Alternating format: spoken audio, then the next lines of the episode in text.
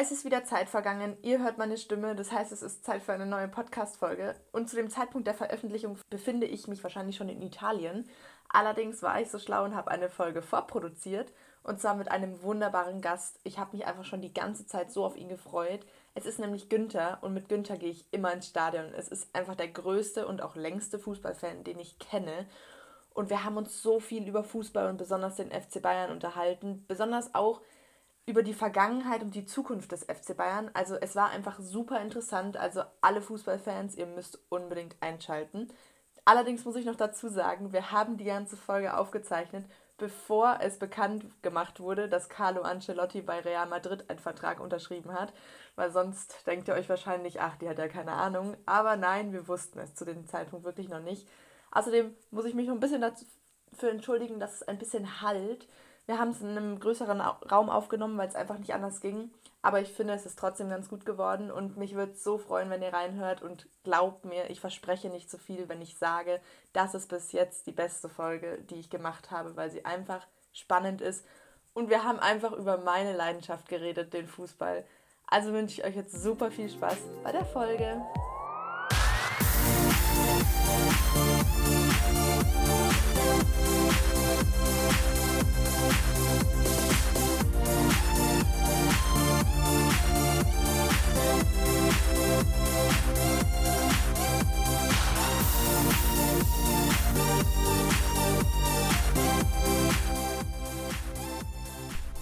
Also erstmal vielen, vielen Dank, dass du hierher gekommen bist und ja, es ist eine Ehre für mich, dass du hier das erste Mal in einem Podcast zu Gast bist. Aber herzlich willkommen, Günther. Ich hoffe, du freust dich. Ich freue mich sehr.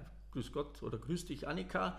Und für mich ist es auch eine absolute Premiere im fortgeschrittenen Alter, mein erster Podcast.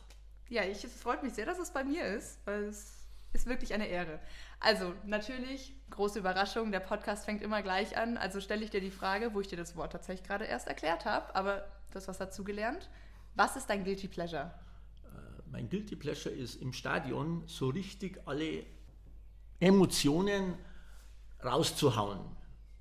Ohne jemanden zu beleidigen, aber voll aus sich rauszugehen. Natürlich immer für Rot, das ist ganz klar.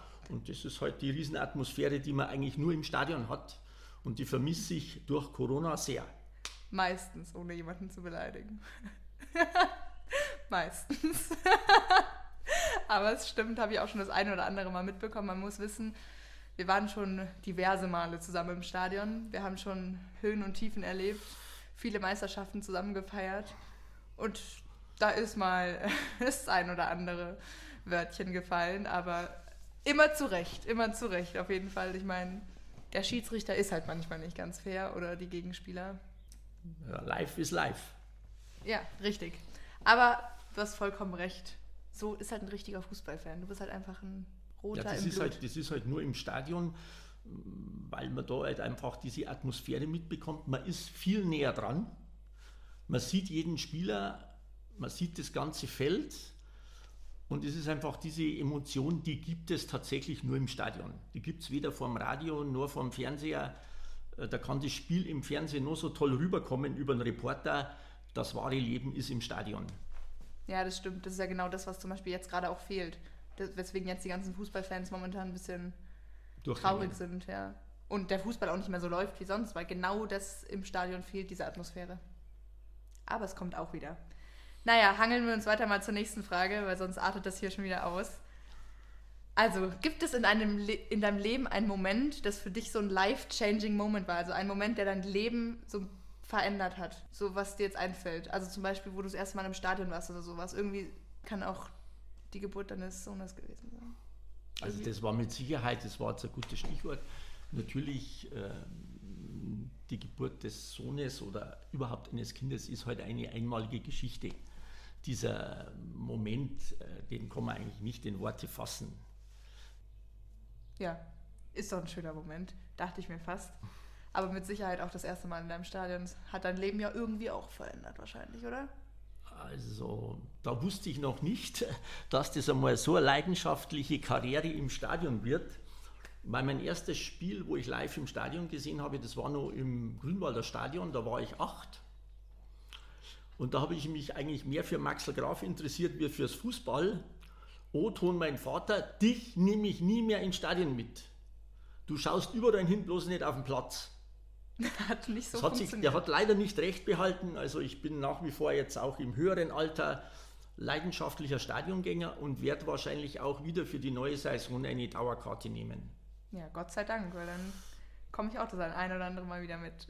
Sehr gerne. Da sind wir schon bei einem ganz guten Thema tatsächlich. Wie bist du eigentlich zum FC Bayern gekommen? Durch meine Familie. Mein äh, Vater war, wie man in Bayerisch sagt, Fußballdamisch. Und da ging es eigentlich dann Ende der 60er Jahre, löste ja der FC Bayern den nicht so geliebten Untergiersinger Trachtenverein als Nummer 1 in München ab. Und von da weg war ich rot. Schon immer. Schon immer. Wird sich auch nie verändern. Nein. Und was genau liebst du so am FC Bayern? Also was ist das, wo du sagst, das macht den FC Bayern aus? Deswegen bin ich immer noch leidenschaftlicher FC Bayern-Anhänger. Natürlich, ähm, wie der Verein durch Uli Hoeneß über vier, fast fünf Jahrzehnte geführt wurde, einfach von einem hochverschuldeten Bundesliga-Verein, teilweise nur Mitläufer in der Bundesliga, zum unangefochtenen Top, Top, Top-Club in Deutschland, wenn nicht sogar europaweit. Und das ohne große Verschuldung die letzten Jahre, während sich die südländischen Vereine ja immens verschuldet haben oder die britischen Vereine nur mit arabischem oder russischem Geld groß geworden sind, hat es der, FC Bayern aus eigenen äh, Kraft, mit eigenen Mitteln geschafft. Und da kann man eigentlich als Bayern-Fan stolz drauf sein. Ja, das stimmt, sehe ich genauso. Ist schon, schon ein guter Verein. Und da finde ich auch die Kritik, die immer, weil die ganze Kritik wird ja am FC Bayern gemacht, die kaufen sich alles nur zusammen. Wo ich den halt nicht ganz recht. Also klar, natürlich jetzt heutzutage ist es normal, dass man irgendwie viel Geld für einen Fußballspieler ausgibt. Also es ist ein bisschen schade, ich finde es auch nicht gut, aber es ist im Fußball so da, aber es gibt halt andere Vereine, die sind viel schlimmer. Ich meine, wenn man mal Paris anschaut oder auch Real Madrid oder so, wobei die noch gehen, aber Paris ist halt einfach das Paradebeispiel. Mhm. Die kaufen sich alles zusammen und da ist der, der FC Bayern nichts dagegen. Natürlich kaufen sie jetzt mal einen Sané für 120 Millionen oder so, aber letztendlich finde ich, also die waren immer unter den 40 Millionen. 40 Millionen war ewig lang die höchste Ausgabe. Und da finde ich, ist eigentlich die Kritik nicht gerechtfertigt, dass man sagt, der FC Bayern kauft sich alles nur zusammen, weil irgendwo ist es ja dann schon. Ja, der FC Bayern hat halt da eine Maxime, sei es jetzt bei Spielerverpflichtungen oder auch bei Trainerverpflichtungen. Zuerst kommt der Club und dann kommt die Person. Also ich glaube nicht, dass beim FC Bayern jemals so einen Hype geben wird wie über, bei Ronaldo oder bei Messi jetzt im speziellen Falle zu Barcelona, dass der ganze Verein mit einem Spieler steht oder fällt. Ich glaube, das lassen wir nie zu. Bei uns zeigt halt dann mehr die Mannschaft. Auch wenn man dann diese überteuerten Superstars, äh, zum Beispiel ist ein Neymar 220 Millionen Euro wert. Ich sage nie. Ich auch nicht. Da, da habe ich tatsächlich meine Seminararbeit drüber geschrieben in der Schule. War sehr interessant, aber ist richtig, ist einfach nicht wert. Also ist vielleicht ein guter Fußballspieler, aber 220 Millionen ist kein Mensch auf dieser Erde wert. Also das ist einfach eine irre Summe, die gibt man nicht im Fußball aus. Aber ich glaube, das, das hat tatsächlich viel geändert. Seitdem das passiert ist, haben viele Fans auch umgedacht, weil man dann so richtig bemerkt hat, boah, schaut mal, was aus dem Fußball gerade wird. Ein gutes Beispiel ist, wie sich jetzt der Fußball entwickelt hätte mit dieser sogenannten Super League. Super League, man kann auch sagen Inzuchtliga ohne Auf- und Abstieg, was natürlich schon schön wäre, wenn man statt Union Berlin öfters dann Manchester City oder Manchester United äh, zu Gast hätte. Aber die nationalen Ligen sind durch, dieses, durch diese Absage an die Super League äh, gestärkt worden. Wobei man nicht verkennen darf, die UEFA beginnt auch eine sogenannte Super League zu machen, indem sie die Champions League immer mehr ausdehnt und immer mehr gesicherte Startplätze gibt. Man kann darüber streiten, aber ich finde zum Beispiel vier kategorisch feststehende Startplätze für eine Liga, finde ich einfach mindestens einen zu viel. Ja, ist richtig. weil man sieht ja schon speziell auch in der Bundesliga, dass der FC Bayern gibt an, wir wollen Meister werden. Die nächsten Clubs sagen auch so ein Großclub wie Dortmund oder auch Leipzig, wir wollen in die Champions League. Wäre es jetzt so, dass die Champions League wiederum eine reine Meister, eine Meisterschaft der Meister wäre, dann hätte Bayern auch viel, viel mehr Druck, im eigenen Land Erster zu werden, weil wenn man mal eine Verschnaufpause braucht und ich wäre in Anführungszeichen bloß Vierter, ja, dann spiele ich trotzdem Champions League. Ja, stimmt. Das sieht man ja schon, welche Vereine gerade in die Champions League kommen. Ja. Was man nie gedacht hätte. So. Also, es ist schon krass. Ich meine, ich finde es teilweise sehr cool, weil die kommen ja manchmal schon ziemlich weit. Also von manchen Vereinen erwartet man gar nicht, dass die vielleicht weiterkommen. Also zum Beispiel, ich hätte gedacht, dass Gladbach viel früher rausfällt. Ich hätte nicht gedacht, sie sind, natürlich, sie sind jetzt nicht ins Finale gekommen, aber sie sind weitergekommen. Und das hätte ich jetzt nicht gedacht und das freut mich, weil ich manchmal so ein leichter Gladbach-Sympathisant bin, muss ich gestehen. da werden die Augen groß. aber ich verstehe den Punkt total. Also es sind manchmal, man sieht halt einfach daran, dass Vereine in die Champions League kommen, die da vielleicht einfach nicht hingehören. Aber so ist es halt. Ja, und der Fußball oder auch der Verbraucher wird übersättigt weil mehr Spiele heißt nicht mehr Qualität. Ja, man sieht man ja an der K.O.-Phase in der Champions League, äh, an der ähm, Gruppenphase in der Champions League.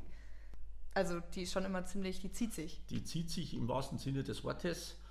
Und richtig spannend sind heute halt die K.O.-Spiele. Jetzt werden wieder viele sagen, ja, nur K.O.-Spiele, da kann man nicht so viele Fernsehgelder generieren. Ähm, ich weiß nicht, wie lange die Spirale so nach oben geht, dass der Verbraucher sich ähm, äh, ein Glasgow Rangers gegen FC Kopenhagen anschaut oder eben ein gigantisch überlegenes Real Madrid gegen den italienischen vierten Lazio Rom ja, in der Gruppenphase. Also wenn, dann ist die Begeisterung einfach immer nur da ab früher, wenn es in die K.O.-Phase geht. Aber ich kann das leider nicht entscheiden. Wobei es ja auch schon passiert ist, dass solche Leute wie Lazio Rom oder also Beispiel, mir fällt tatsächlich jetzt gerade nicht mehr ein, welche Mannschaft das war, aber es gab doch mal irgendwie vor zwei Jahren oder so, dass so ein totaler Underdog weit gekommen ist in der Champions League. Ich mich erinnere mich leider nicht mehr, wer es war. Aber sowas finde ich manchmal dann schon auch schön. Also so, dass jetzt nicht nur FC Bayern, Real Madrid, Barcelona oder so die Champions League gewinnen, mhm. sondern klar, also gut, dieses Jahr Chelsea ist jetzt auch nicht, ist eine große Mannschaft auf jeden Fall, aber nicht die, die als erstes in den Kopf kommen würde, wenn man an den Gewinner Champions League denkt. Also bei mir zumindest nicht. Man denkt erst an Real, an Bayern, an Barcelona, dann an Liverpool oder so, aber an Chelsea denkt man es auch nicht direkt. Und das finde ich halt schön, weil wenn jetzt zum Beispiel nur Liverpool weiterkommen würde, weil die irgendwie Meister werden, dann hätte Chelsea überhaupt nicht die Chance, einfach die Champions League zu gewinnen. Ja, das ist jetzt zum Beispiel wieder ein Vorteil, wenn man sagt, man hat ein sogenanntes Underdog-Finale. Dieses Underdog-Finale kommt halt dann wiederum nur zustande, indem er die Champions League jetzt geöffnet hat von, bei den großen Liga von 1 bis 4. Aber es gab früher, wie die Champions League noch nicht so aufgeweicht war mit den festen Startplätzen für die großen Ligen, gab es das letzte Underdog-Finale, ich glaube 2004, Monaco gegen Porto mit dem aufstrebenden Trainer Mourinho. Also mich kann mich nicht entsinnen, dass seitdem ein richtiges Außenseiterfinale gegeben hätte. Also ich kann mich wirklich nicht erinnern. Also ich glaube, dass tatsächlich 2004 das letzte war und das sind fast 20 Jahre und das ist im Fußball eine gefühlte Ewigkeit. Ja, auf jeden Fall. Es kommt auch nicht oft vor, weil es ist immer mindestens eine Top-Mannschaft drinnen. Also, dass wirklich zwei Underdogs im Finale gegeneinander spielen, kommt nicht oft vor. Also, weil, ja, so jemand, also gut, Manchester City zum Beispiel jetzt ist ja auch bekannt. Also ist jetzt kein Underdog, würde ich sagen. Und das war halt ein Finale, wenn man so will, äh, nicht der Fußballleidenschaft, sondern man könnte auch sagen, arabisches Geld gegen russisches Geld. Ist es richtig? oh, hoffen wir einfach mal, es hört uns jetzt kein Chelsea oder Manchester City-Fan zu, aber ich bezweifle es. Ja, aber du hast vollkommen recht. Aber Kai Havertz hat dafür ein Champions League-Tor geschossen und er ist ein deutscher 22-Jähriger. Da habe ich mich sehr gefreut, muss ich sagen. Du dich nicht? Jein. Ich bin natürlich aus meiner Bayern Vita bin ich natürlich Guardiola-Fan. Ja, ich auch. Und ich habe natürlich am Guardiola, am, nur am Guardiola, äh, nicht im System Manchester City, sondern am Guardiola beide Daumen gedrückt. weil ich ihn auch sympathischer finde wie den Herrn Tuchel, aber es hat leider nichts geholfen. Ja, da, also da war ich natürlich anderer Meinung. Also ich bin auch riesiger Guardiola-Fan, wirklich. Also ich mag den total gern.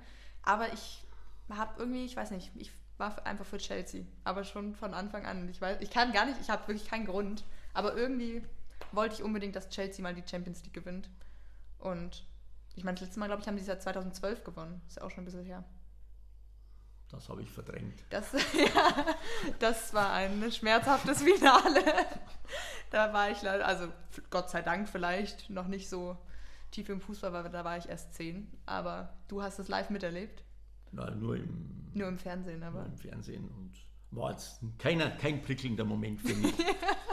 aber wir haben das ja dann ein Jahr später gerade gebogen gegen den deutschen Erzrivalen und das hat mich dann total versöhnt, weil das hat, war dann wie zwei Siege.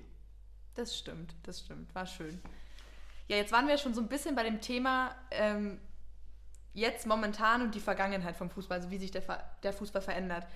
Es steht ja der FC Bayern momentan so ziemlich in der Kritik. Also ich lese die ganze Zeit nur, dass der FC Bayern irgendwann auch untergehen wird und dass einfach der nicht mehr so ist, wie er mal war, weil halt nicht mehr so gute Spieler da sind und es einfach nicht so läuft. Also und von voll vielen Leuten, zum Beispiel mit, als ich jetzt bei meinem Opa war, hat er mir auch gesagt, ja, der FC Bayern, der wird untergehen, der wird, äh, der wird irgendwann auch nicht mehr so gut sein.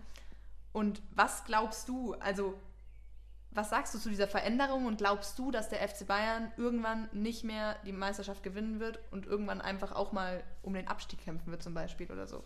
Also Abstieg glaube ich nicht, zumindest nicht für einen längeren Zeitraum. Gut, man hat das gesehen, wie schnell das bei, bei Klopp und Dortmund gegangen ist, dass man da plötzlich zumindest für ein paar Spieltage Tabellenletzter ist. Aber so weit kommt es nicht. Aber wir müssen tatsächlich aufpassen, dass wir unseren Kader nicht zu sehr ausdünnen wie jetzt die letzten zwei Jahre. Das muss man ganz klar sagen. Unser Kader wurde die letzten zwei Jahre sukzessive schlechter. Und wenn man jetzt in der neuen Saison das nicht anpackt, kann es tatsächlich einmal sein, dass der deutsche Meister nicht FC Bayern heißt, sondern ein anderer Club. Leipzig sind immer ganz weit oben dabei. Könnte sein, haben natürlich auch die finanziellen Mittel, wobei sie jetzt natürlich äh, schon einen überragenden Innenverteidiger an uns verlieren, der die Mannschaft mit Sicherheit schwächen wird und uns stärken. Wobei ein Innenverteidiger ersetzt halt nicht unsere zwei Abgänge, Alaba und Boateng, wo, wo speziell bei Boateng das nicht nachvollziehen kann, ähm, dass man dem nicht nur ein, ein, ein, einen Einjahresvertrag gegeben hat bei Alaba kann man drüber streiten. Mhm. Wenn man natürlich, wenn man natürlich äh, für einen Trainer 25 Millionen Ablöse bereit ist zu zahlen, dann bin ich der Meinung, hätte man auch ein paar Millionchen noch für ein Jahr Boateng genauso gehabt. Weil das ist zum Beispiel schon etwas, wo ich sehr, sehr kritisch sehe, dass jetzt diese immensen Summen auch schon für Trainer gezahlt werden was mache ich jetzt als Verein? Ich hole einen Trainer für die Ablösesumme X und ich stelle plötzlich im November fest, wir sind Zehnter. Entlasse ich mich dann selbst?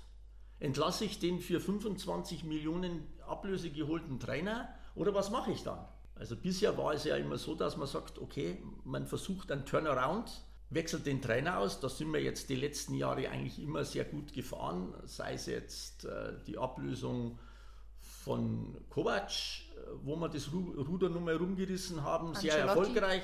Das Jahr zuvor mit Ancelotti an, an Heinkes. Also bei uns ist eigentlich seit Guardiola auch auf dem Trainerposten keine Kontinuität mehr. Und es hat eigentlich nur die Mannschaft aufgefangen. Und die Mannschaft hat nicht mehr die Qualität wie noch vor zwei, drei Jahren.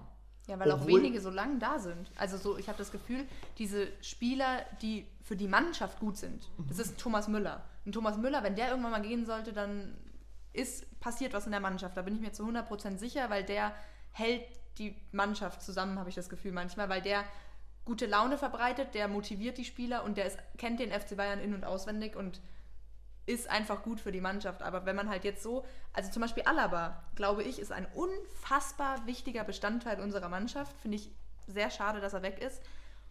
Und man darf nicht vergessen, Martinez ist auch noch weg. War ja. auch sehr wichtig für die Mannschaft. Also der war im Mittelfeld einfach so da. Also der war sehr wichtig und es ist wirklich krass, was da passiert. Also, und dann die anderen Spieler, die wir haben, sei es ein Gnabry, ein Goretzka, Süle, die sind verletzt. Koman, die sind dauerhaft verletzt und wir haben keine Stabilität mehr in der Mannschaft.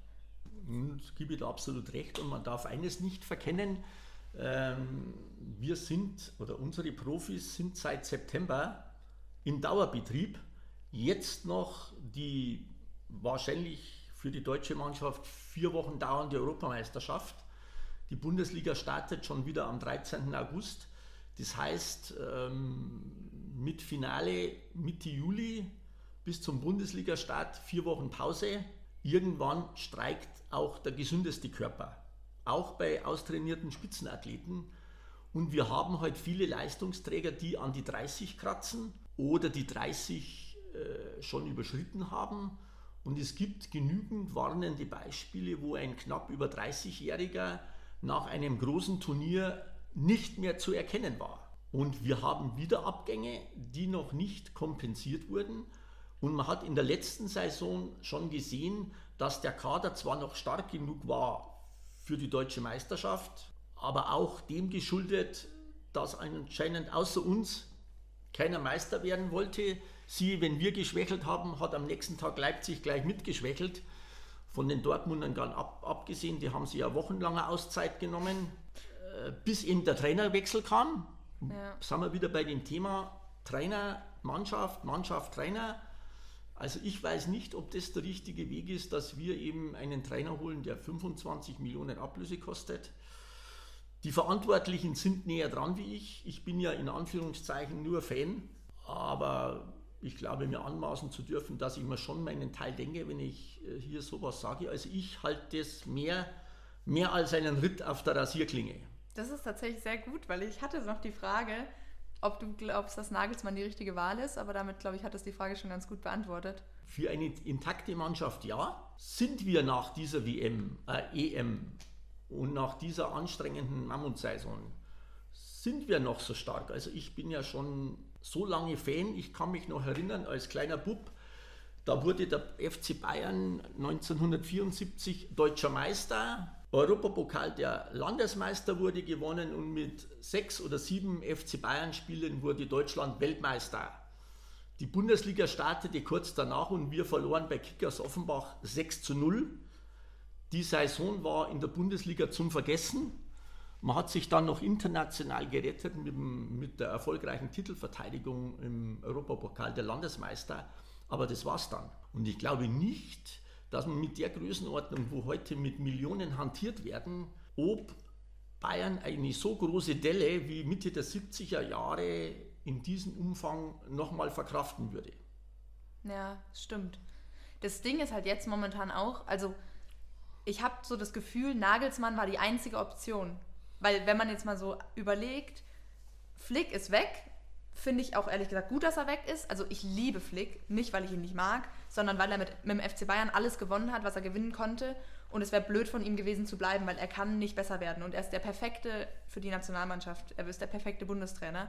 Und ich, da bin ich gespannt, was aus der Nationalmannschaft dann wird. Also ob die dann wieder Erfolge feiern, weil das ist ja zuletzt ein bisschen ausgeblieben.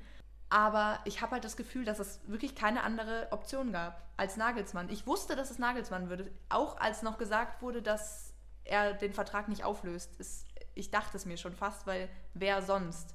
Und ich glaube, das ist momentan schon ein Problem. Das war mit Sicherheit, ähm, da gebe ich dir absolut recht, das war mit Sicherheit, da war, wir, war unser Präsidium oder unser Sportvorstand, der lieber gerne Spieler ausleiht als kauft, war jetzt beim Trainerkauf ja kurzfristig sehr erfolgreich. Ob das das probate Mittel ist, also ich stehe nicht in der Verantwortung, ich hätte Marc van Bommel probiert. Ja. Steht zur Verfügung, hat das viel zitierte Bayern-Gehen, war auf dem Spielfeld schon der viel zitierte Aggressivleader. Also ich hätte den probiert. Nagelsmann, 25 Millionen sind keine Garantie für Erfolg. Ja, besonders weil beim FC Bayern sieht man es ja. Fast, also echt viele Trainer, die wir geholt haben, sind dann gescheitert.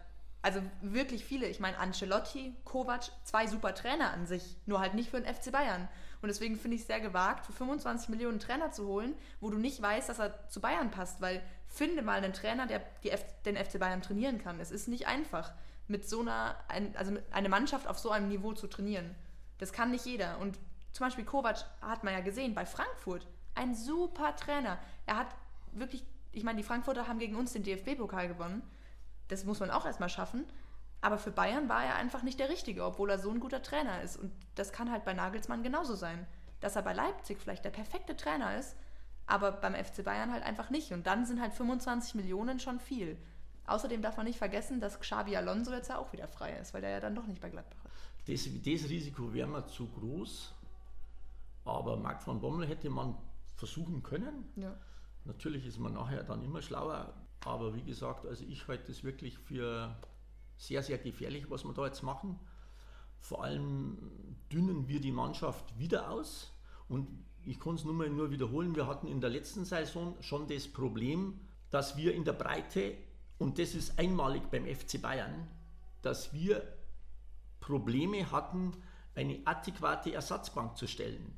Das war eigentlich immer den, in den letzten Jahren unser Riesenpfund, dass man sagt, okay, dann wechseln wir heute 12 bis 14 ein, die sind genauso gut wie die ersten 10 oder wie die ersten 11. Ein Neujahr mal abgesehen. Und letztes Jahr oder die letzte Saison war so, äh, da hat sich vieles, viele vielversprechende junge Talente auf der Ersatzbank getummelt. Aber man hat gesehen dann im Viertelfinale gegen Paris Saint-Germain, dass wir am Ende der Fahnenstange waren.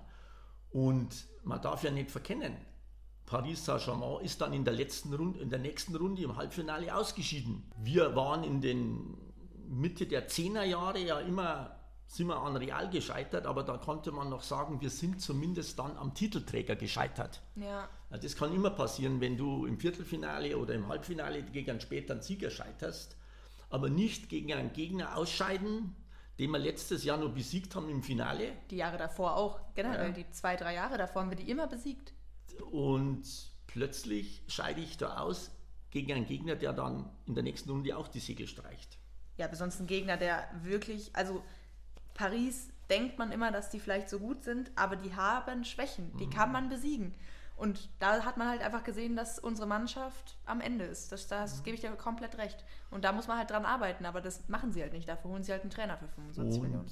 Und was halt noch ist, wir wurden Meister mit einem überragenden Lewandowski, mit einer überragenden Offensive, aber auch mit 44 Gegentoren. Also das ist ein Schnitt von über 1. Und jetzt dünne ich die Abwehr noch mehr aus. Ich weiß nicht, ob das das probate Mittel ist. Und man darf ja nicht verkennen, wir haben einfach auch zu viele verletzungsanfällige Spieler, wo ich eigentlich gar nicht kalkulieren kann, machen die zehn Spiele am Stück. Oder ist die nächste Verletzung schon nach dem sechsten Spiel oder nach dem vierten? Coman, Gnabry, Sané, ja. Hernandez, Süle, Süle. Goretzka also, auch eigentlich. Goretzka. Eigentlich alle. Also wir haben, wir haben sechs latent verletzungsanfällige Spieler aus der Stammelf. Und das, glaube ich, sollte man nicht außer Acht lassen und ein nicht zu unterschätzender Faktor. Nochmal, glaube ich, können wir das nicht so retten wie diese Saison. Das ist richtig. Ja, besonders, man sieht es ja jetzt schon. In der letzten Saison hat man gesehen, Lewandowski war bei seiner Nationalmannschaft und ist verletzt zurückgekommen. Und das hast du ja eben schon mal so ein bisschen äh, ja, gesagt, dass bei der EM ist es nicht garantiert, dass alle gesund nach Hause kommen. Weil ich meine, Lewandowski, der geht jetzt dann auch auf die 34 zu und es ist halt schon alt. Und dann spielt er ja nur für Polen. Also da denke ich mir immer so, ist alles gewagt, weil diese vier Wochen, die dann dazwischen liegen, die machen nicht viel. Der ist danach fertig, weil natürlich, er ist der einzig gute Spieler bei Polen, der irgendwie was machen könnte, aber Polen gewinnt trotzdem nicht die EM. Mhm. Und das finde ich halt dann gewagt, weil wenn man dann überlegt, wenn Lewandowski beim FC Bayern jetzt noch ausfällt und dann der FC Bayern ohne einen Lewandowski, ohne einen Gnabry, ohne einen vielleicht Goretzka oder dann noch Süle spielen muss, dann sind wir aufgeschmissen, dann holen wir den Titel nicht mehr. Ja, und man hat es ja in der letzten Saison gesehen, äh, dass an Salihamidzic seine Transferpolitik nur des Ausleihens ähm, nicht das Gelbe vom Eis, wenn die Spieler dann nicht fit sind oder einfach nicht unser, unser Statement haben oder unsere Qualität Und dann darf ich mir halt auch nicht noch zwei zusätzliche Flops leisten mit Rocca und Sar, die ja bekanntermaßen für unseren Kader wahrscheinlich Spieler 19 und 20 sind und nicht 12 oder 13. Äh, also man muss sich dann schon hinterfragen, ist das, was wir die letzten zwei Jahre fabriziert haben, richtig gewesen? Weil ich sehe eine gewisse Abwärtsspirale und ich lasse das auch nicht gelten, dass wir immense Summen Verlust haben durch Corona, weil die haben andere Mannschaften auch oder andere Vereine. Also das lasse ich jetzt so nicht stehen, weil da haben wir fast den, den gleichen prozentualen Verlust.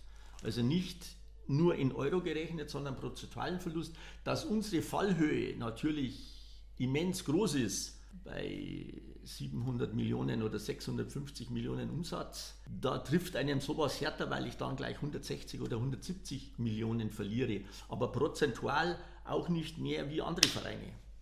Ja, ist vollkommen richtig. Und was mir auch noch eingefallen ist, ich meine, man hat zum Beispiel letzte Saison einen Sané geholt für 120 Millionen, was oh Gott, da stoppt er mich schon, weil sonst gibt es ja Eskalationen. Das, Jahr zuvor. Ja, das Jahr zuvor. Ja, dann ist Jahr zuvor. Brazzo macht dir ein Schnäppchen, 50 Millionen. Ja, es ist halt so. Und ich hätte halt von einem Spieler, für den wir so viel Geld ausgeben, für den wir über das Dreifache, was wir davor ausgegeben haben, für den Spieler ausgeben, von dem hätte ich einfach mehr erwartet. Also klar, er war lange verletzt, aber genau da haben wir das Problem schon wieder.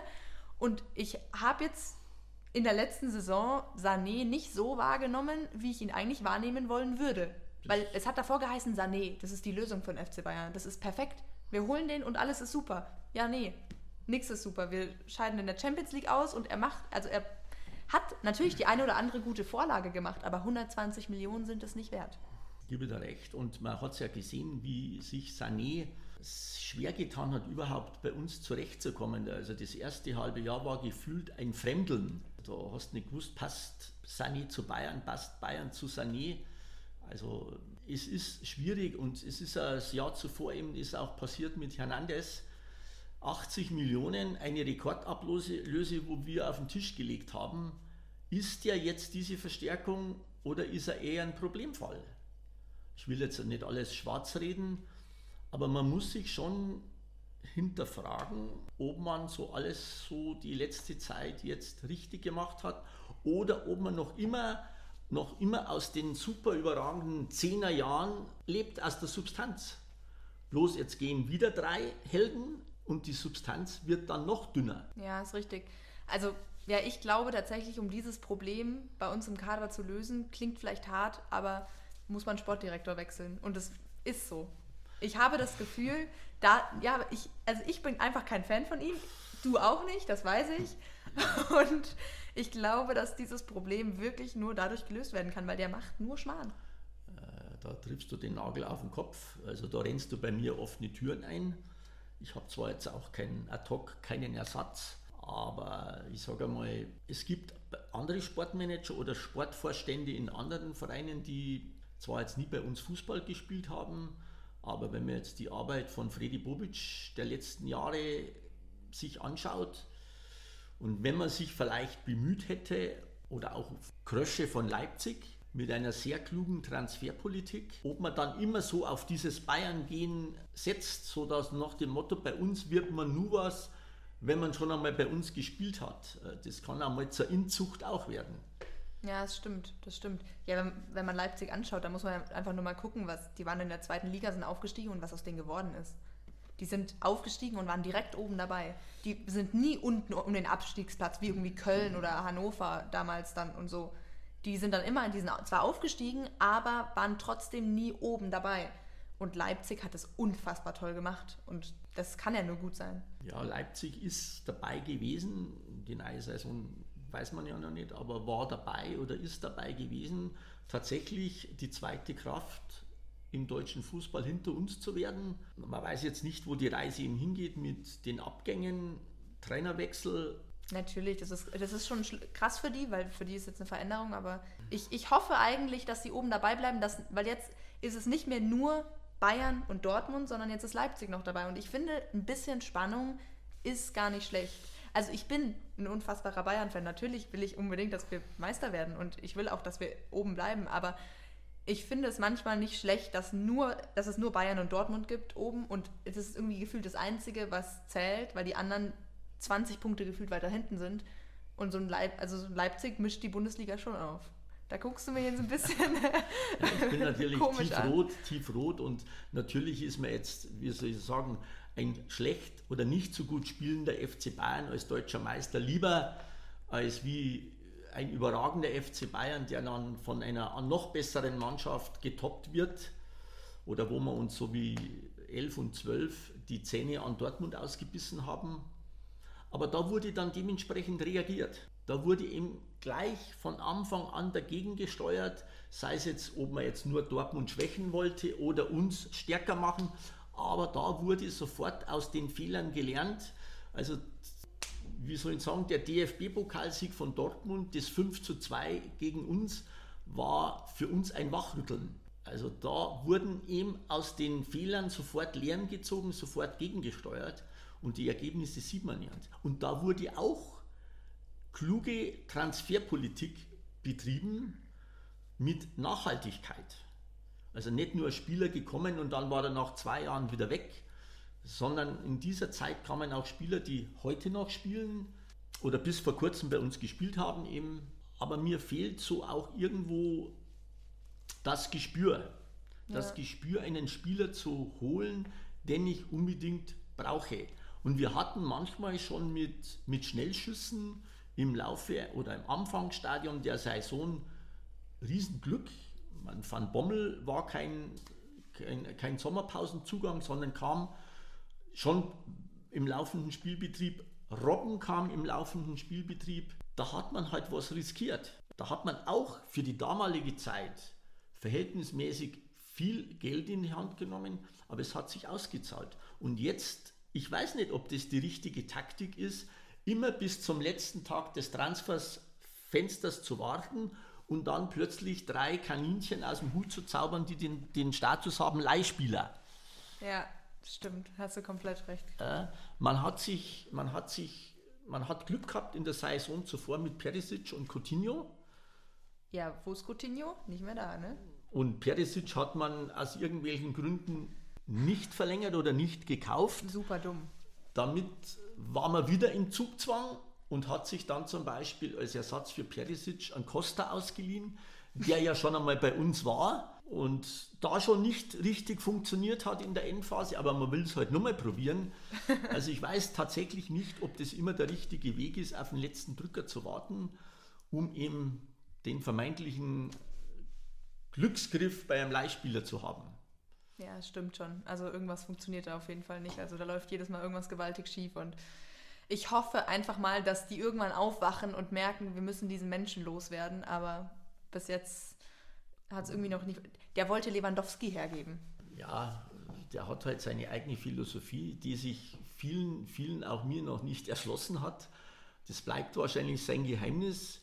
Aber ich fürchte halt, dass man erst reagiert, wenn dem kind, das Kind in den Brunnen gefallen ist und dann wird wahrscheinlich wieder eine Kurzschlussreaktion erfolgen oder man nimmt dann noch mehr Geld in die Hand und sagt, jetzt muss ich den Schaden aber sofort reparieren. Weil eins ist halt gewiss, für, ein, für einen FC Bayern gibt es nichts Schlimmeres, als in der Bundesliga eine Mannschaft vor sich zu haben. Wie vielleicht für andere Mannschaften äh, das Nicht-Erreichen der Europapokalwettbewerbe äh, ähm, ein Super-GAU wäre, so ist für uns der Super-GAU ein zweiter Platz. Wir haben halt andere Ansprüche.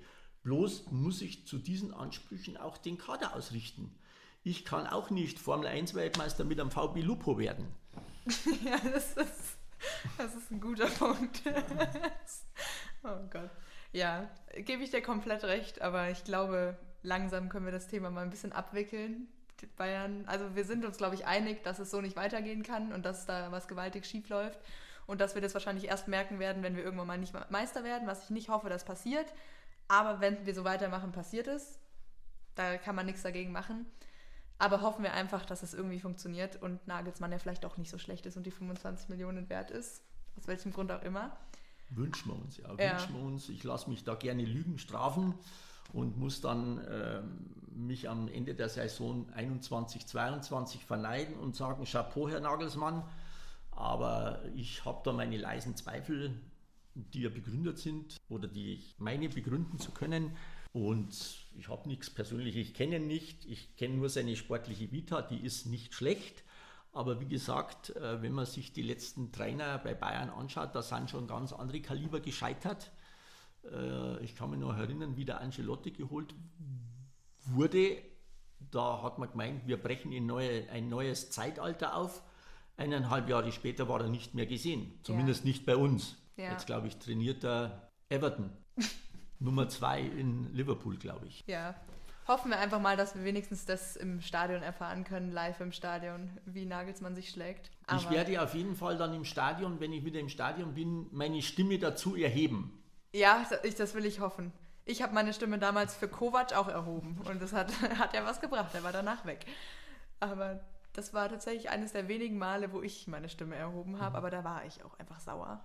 Naja, anderes Thema. Du bist ja schon jahrelang FC Bayern-Fan. Und gibt es einen Spieler, wo du sagst, das ist dein Lieblingsspieler of all time? Also der war der beste Spieler. Oder was heißt der beste? Der das hat ist, dir am meisten gegeben. Das so. ist äh, eine sehr schwer, schwierige Frage, weil man sich ja im Laufe der Zeit entwickelt und äh, seinen Blickwinkel ja doch erweitert. Natürlich als Kind Franz Beckenbauer Gerd Müller, Sepp Meier, das waren die Helden, wie ich 10, 13, 14 war. Oder dann als junger Mann mit 20, äh, Paul Breitner eben auch mit seiner aggressiven Art, auch mit seinem Six nicht scheißen, einfach auch provozieren, einer gegen alle.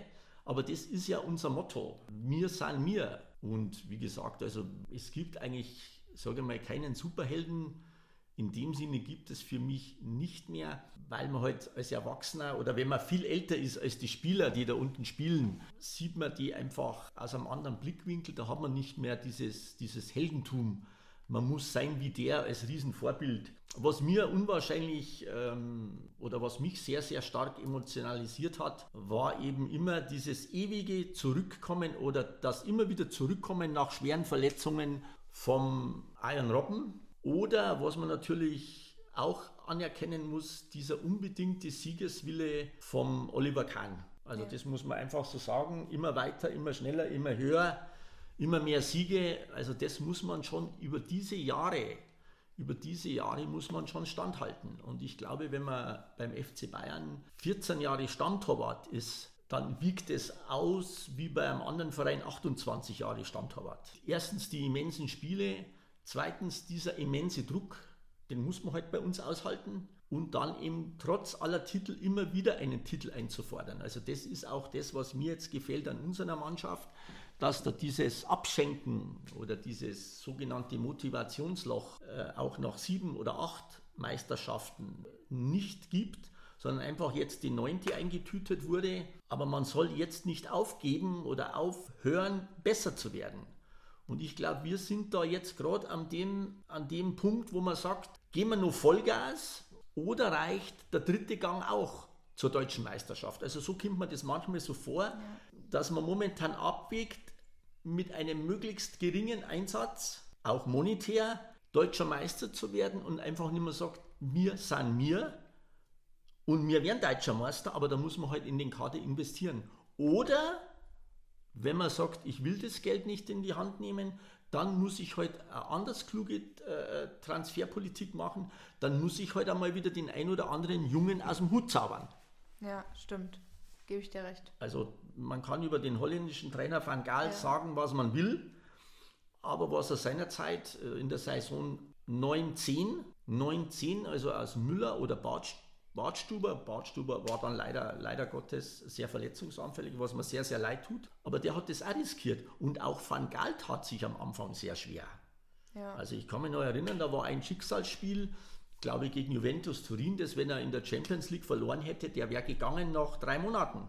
Aber wie gesagt, dann hätte man sich nach drei Monaten vom Van Gaal getrennt und hätte einen anderen probiert. Bloß elf oder zwölf Jahre später habe ich einen Trainer auf der Bank sitzen für 25 Millionen Ablöse was mache ich, wenn der nicht funktioniert? Oder wenn die Mannschaft unter ihm nicht funktioniert? Ja. Es, das ist ja eben, nicht er muss nicht nur funktionieren, sondern es ist einfach nur die Mannschaft, die mit ihm nicht funktionieren muss. Und das ist beim FC Bayern halt leider Gottes einfach ja. schon irgendwo wahrscheinlich, weil, wie gesagt, schon nicht jeder Trainer kann beim FC Bayern arbeiten. Bei Robben gebe ich dir übrigens total recht. Den habe ich ja auch noch mitbekommen und bei seinem Abschied war ich ja auch mit dir zusammen im Stadion und das war schon sehr emotional, weil den habe ich als, auch als Superspieler mitbekommen und ich liebe Ian Robben einfach. Das der, er ist so ein cooler Typ, der ist so ein, der ist so auf dem Boden geblieben und ein unfassbar krasser Fußballer, hat für den FC Bayern so viel geleistet. Also er ist halt der Mr. Wembley, er ist einfach eine Legende. Es bleibt ihm. Und das ist wirklich, also ich glaube, es gibt keinen FC Bayern-Fan, der Ian Robben nicht mag, weil man, man, muss ihn mögen. Er hat nichts getan, wofür man ihn irgendwie nicht mögen könnte, habe ich das Gefühl, weil er einfach so ein cooler Typ ist. Ja, einfach diese Qualität nach dem Hinfallen sofort wieder aufzustehen ja. und eigentlich mit jeder Verletzung wird der Kopf immer anstrengender. Äh, beim nächsten Schritt, was zwickt wieder? Also man muss das auch, glaube ich, psychologisch verarbeiten, wenn ich in der Saison dreimal verletzt bin und dreimal wiederkomme. Und er hat ja bis ins hohe Fußballeralter da nicht an Qualität verloren.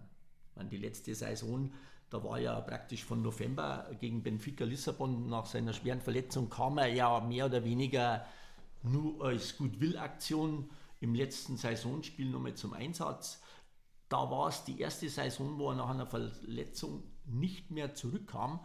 Aber da war er halt auch schon sieben, acht Jahre beim FC Bayern. Ja. Und ja. das auf dieser Position, auf der offensiven Außenbahn, da sowieso gefühlt jede, jede Profisaison doppelt zählt. Also Hut ab, Chapeau. Und es tut mir leid, dass er nicht mehr bei uns spielt, auch wenn es von der Qualität her nicht mehr gehen würde, das ist ja. mir auch klar. Aber dieser Typus, wenn ich jetzt da vergleiche, Coman oder auch Sané, sind das Typen, die man bei uns immer einfordert. Bei uns will man ja sogenannte starke Profis. Typen, Winnertypen. Und da bin ich im, im Zweifel, ob man mit so Winnertypen wie Müller, Lewandowski auf seine Art und Weise, Kimmich und Neuer im Tor, ob man da mit diesen vier Kassettstangen das nur mal rumreißt, wenn das Außenfeld eigentlich immer schwächer wird. Ja, gebe ich dir komplett recht. Eine Frage habe ich jetzt noch an dich. Da einfach das Erste, was dir in den Kopf kommt, sagen. Da bin ich mal gespannt. Gar nicht lange überlegen.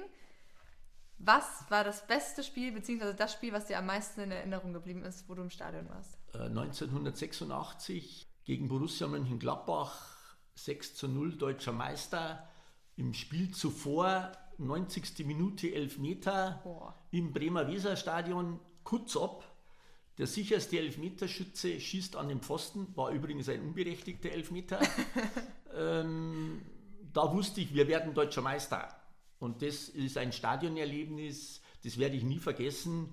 Das war Emotion, Emotion pur. Und jetzt sind wir wieder beim Punkt, sowas erlebst du nur im Stadion.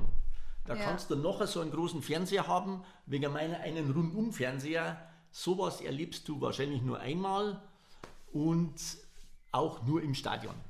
Also das war 6 zu 0. Ich weiß gar nicht mehr die Torschützen, weil ich eigentlich in der Südkurve mehr irgendjemand umarmt habe, als aufs Spielfeld zu schauen.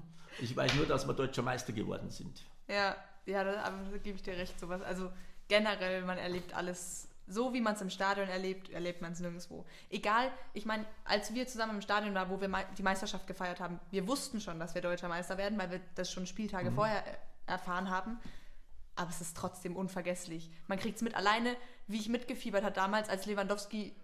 Er hat dann leider verloren bei der Tor, Torjägerkanone, was ja nicht mal so wichtig ist, aber dieses Adrenalin, was da in einem ist, dass man einfach nur mitfiebert, weil man sieht, die komplette Mannschaft auf dem Feld arbeitet nur noch für Lewandowski, weil sie schon wissen, sie haben den Titel in der Tasche. Er will dieses eine Tor, schafft es leider nicht, aber das ganze Stadion bebt bei jeder Möglichkeit, bei jeder Chance. Und das nur wegen so einer Kleinigkeit. So, ich meine, theoretisch gesehen ist diese Torjägerkanone komplett egal. Aber das ist sowas, erlebst du nicht am Fernseher. Und auch einfach, wenn ein Elfmeter fällt in irgendeinem wichtigen Spiel, das, was da passiert, das ist, kann man nicht in Worte fassen. Das ist einfach, einfach toll. Ja, Stadion ist unbezahlbar. Das ist für einen Fußballer wahrscheinlich unbezahlbar, wenn er vor Massen spielt ist es genauso eben wie der Zuschauer eben sich im, also ich bin ein reiner Stadion, Stadionbesucher. Ich habe, glaube ich, in der Saison 2021 vier Spiele im Fernsehen angeschaut von 34 und im Stadion bin ich sonst bei mit, mit Europapokal oder mit Champions League gefühlt bei 24, 25 Spielen bin ich bei 20, 21 im Stadion. Ja. Habe auch schon seit äh, zwölf Jahren eine Dauerkarte und es ist einfach ein unbezahlbares Erlebnis und man ist halt unverfänglich in seiner Meinung. Ja. Ich sehe das Spiel, der Fernsehreporter, der Radioreporter hat seine Lieblinge. Äh, ich habe auch schon Spiele gesehen, da habe ich meinen Spieler als ziemlich schlechtesten Mann auf dem Platz gesehen. Äh, Fernsehreporter meint, er war überragend und war dann auch noch Spieler des Tages. So kann man sich irren. Ob jetzt das der Reporter war oder meine Wenigkeit sei dahingestellt, aber ich habe halt nur im Stadion meinen eigenen unverfälschten Blickwinkel und den lassen wir auch nicht nehmen. Ja, das stimmt, das stimmt wirklich. Das ist schon immer schön und ich hoffe auch, dass wir es bald wieder erleben können. So, Günther, das waren jetzt hier die großen Fragen, aber eine letzte Frage habe ich noch. Das ist nämlich, ich habe eine Podcast-Playlist. Das heißt, jeder Gast darf in einer Folge ein paar Titel, die ihm einfallen, auf diese Podcast-Playlist hinzufügen. Egal was, irgendwas, was dir einfällt. Also es kann wirklich der größte Müll sein, es kann alles sein. Irgendwelche Lieder, mit denen du entweder was verbindest oder die du einfach magst oder die dir jetzt einfach in den Kopf kommen, kannst du da drauf tun und dann werden sie hinzugefügt. Also meine liebste Stadionhymne ist We Are the Champions. Okay, ja? Tue ich, tue ich liebend gerne darauf, weil das höre ich immer wieder gerne. Das oder hast du noch irgendeinen Wunsch? Nee, das reicht. Das reicht. Das ist auch das Wichtigste, ne? Und ich bin jetzt so in der Emotionalität Fußball, dass ich ganz ehrlich gesagt jetzt eigentlich sogar lang überlegen habe müssen, was, was nehme ich jetzt überhaupt für einen Titel. äh, man kann mich stundenlang über Fußball ausfragen, aber jetzt hast du mich beinahe auf den falschen Fuß erwischt, dass mich gerade noch ein Lied eingefallen ist und das war ja. tatsächlich We Are the Champions. Ja, das ist auch einfach ein guter Song. Ich will heute eigentlich auch gar nichts hinzufügen. Normalerweise habe ich auch immer was hinzugefügt, aber ich finde, das ist ein guter Song. Da bin ich, also mit dem habe ich schon viel im Stadion verbunden, als wir Meister geworden sind und das ganze Stadion dieses Lied grölt. Ob es schön ist oder nicht, es sei dahingestellt, aber es ist unfassbar und ja, gebe ich dir komplett recht. Also erstmal vielen, vielen Dank, dass du da warst. Ich hatte total Spaß und ich, ich liebe es, mit dir über Fußball zu reden. Es ist einfach, es macht immer wieder Spaß und ich glaube, wir ergänzen uns da ganz gut und hoff, ich hoffe einfach, dass wir auch in Zukunft. Gerne, gerne. Und ich war wahrscheinlich äh, aufgeregter jetzt vor dem Mikrofon, zusammen mit dir aufgeregter als ein wichtiges Spiel im Stadion. Aber das ist immer so bei Premieren und das zeigt auch von Emotionalität, dass man da mit, mit äh, Ende 50 plötzlich vor einem Mikrofon sitzt, lernt ein Fremdwort. Guilty Pleasure. Habe ich wieder was dazugelernt. Und ja, war toll mit dir und freut mich, es ist eine Ehre für mich, dass du mich dazu eingeladen hast. Super, ob ich gerne. bereit bin, mich gerne. Dass du gekommen bist. Also man lernt nie aus und es gibt immer wieder was Neues. Ja, dann bedanke ich mich natürlich auch bei euch fürs Zuhören. Ich hoffe, es hat euch gefallen. Ich weiß, es war jetzt eine Folge, nicht Fußballfans, für die ist es wahrscheinlich eher uninteressant, aber für Fußballfans ist das dafür noch interessanter. Und in den anderen Folgen geht es dann auch einfach mal um andere Themen, wo dann vielleicht die Fußballfans ausschalten. Aber vielen, vielen Dank fürs Zuhören und ich hoffe, ihr freut euch schon auf die nächste Folge.